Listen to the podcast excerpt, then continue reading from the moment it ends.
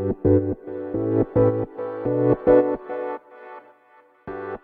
はようございます。なつきです。と今週初めにですねまた東京行ってましてあの1日目はね始発で行って 朝4時に起きて始発に乗って今東京で集合してねそこから千葉の古民家に移動してあのバーベキューをするっていうね、うん、結構長かった1日が。でまあ2日目は、えっと、私が、えっと、入ってるコミュニティのね、まあ、そこのスポンサーっていう形で入らせてもらってるんですけど、まあ、そこのね、えっと2周年のパーティーがあったので、まあ、それが本当はねメインだったんですけどね。そう。でそれに行ってきました。うん、で、えっとそこね2周年だからそのコミュニティができてえっ、と2年なんだけどその私1年前か。1周年のちょっと前にその入ったんですよねそこに。うん、でその時はまだ200人いなくてででその後ね、まあ、200人いったわみたいな感じで、まあ、なんかやってたんだけど今年しかもこの最近になってなんかぐっとね急に人数が増えたんですよね。うん、でそれがねこの23ヶ月で多分500、うん、500人？400人ぐらいか。うん、今年のそうね夏ぐらいには300人になってたからでそのこのなぜねこの23ヶ月で急に増えたかっていうとまあそのやっぱり有名な方とねコラボしたっていうのなんかそこでもね一気にグッて何百人か増えたんだけど、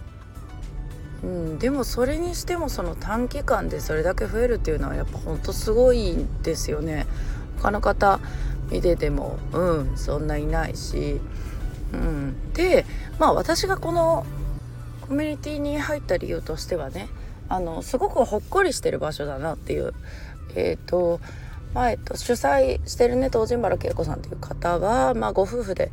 ね、旦那さんもそこの運営に入られてるし、まあ、一緒に仕事してる感じ。で他にも、えっと、運営の方がねあと2人いらっしゃるんだけどそうなんかあのみんなでワイワイね楽しそうにライブしたりとか、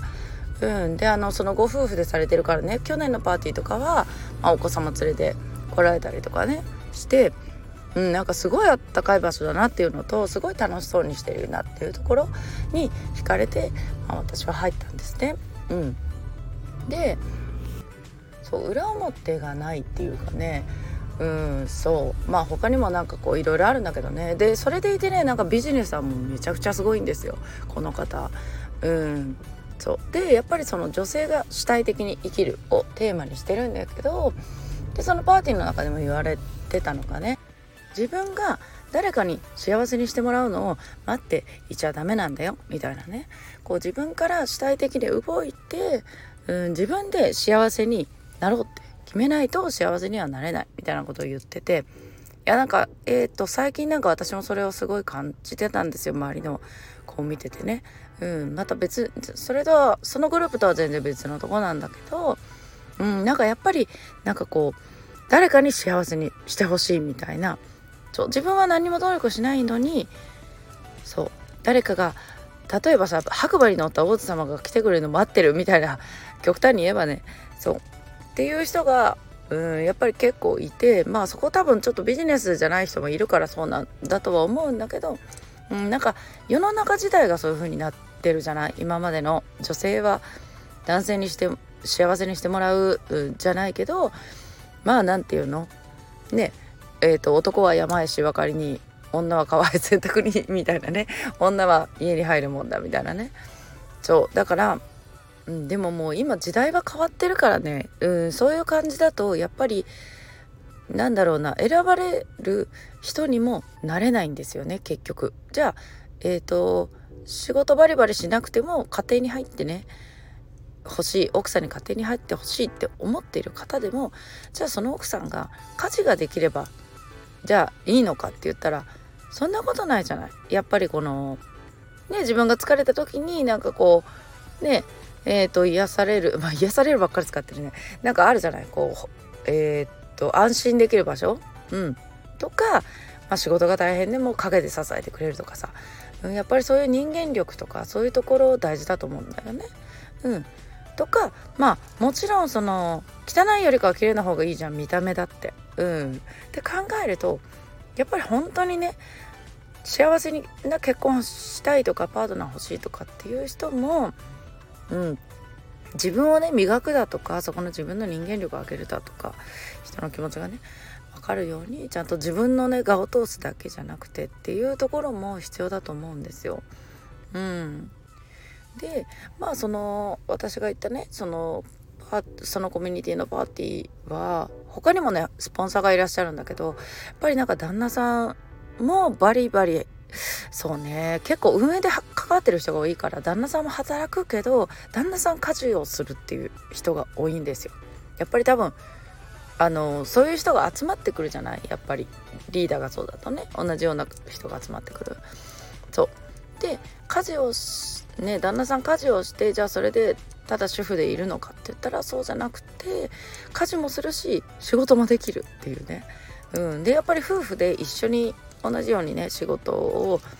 うん、一緒にされてる方もいらっしゃるし、うん、すごくやっぱりねうんこれからの日本の理想的な夫婦まあ私が思うだけだけど理想的な夫婦うん。でもなんかそうなれたらいいよねって感じ？うん。なんだろうなこう自営業で例えばさお店に旦那さんと奥さんずっといるとかじゃなくてやっぱりそれががオンラインで商品持っててお互いのプロモーション協力し合うとかまあ例えば一人は裏方で一人は表に立つ側とかそうあのそこがね協力し合えるっていうのはめちゃくちゃいいなと思う。うん、でその中のねご夫婦といろいろお話しさせてもらってやっぱり奥様もね結構それ言われてて、うん、あるご夫婦はやっぱり完全に逆転してたんですよ。と奥様がすっごい男らしくて、えーと、旦那さんがすっごい女の子。本当に女の子。だからなんか女の女性にすごい人気でその講座とかもね。そう。なんだけど仕事もできるっていうね。うん。